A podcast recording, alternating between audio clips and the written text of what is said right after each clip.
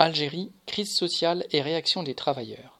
En Algérie, les travailleurs de nombreux secteurs confrontés à l'effondrement de leur pouvoir d'achat sont entrés en lutte pour défendre leur droit à l'existence.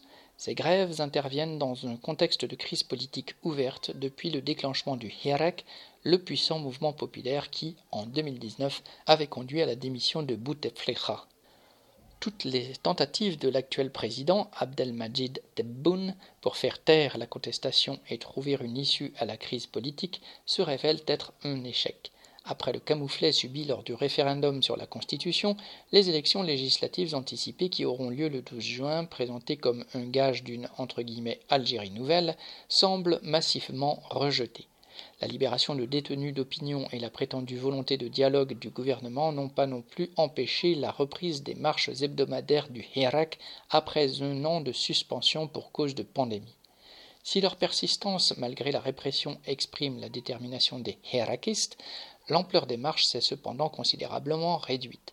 L'espoir de changement suscité par le mouvement a débouché sur une certaine désillusion.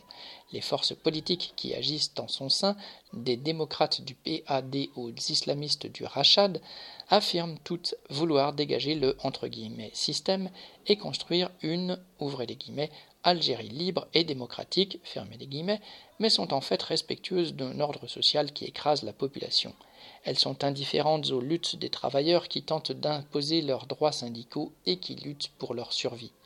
Officiellement, au moins 500 000 travailleurs auraient perdu leur emploi en 2020 sans qu'aucune allocation vienne compenser la perte de salaire. Avec la flambée des prix et la dévaluation du dinar d'un quart de sa valeur, le pouvoir d'achat s'est effondré.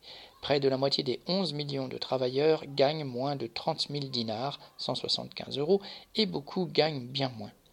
Ainsi, dans le secteur public, les luttes pour les salaires se sont multipliées durant le mois de Ramadan. Employés communaux, personnel de santé, personnel de l'éducation, de la poste, des impôts et pompiers ne se résignent pas à faire les frais d'une crise qui les pousse inexorablement vers la misère.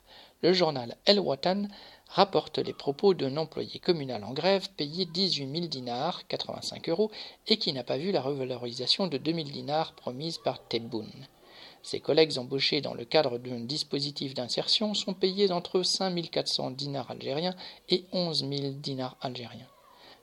Que puis-je acheter pour mes enfants avec cette misère de 5 400 dinars? Fin de citation, dit l'un d'entre eux.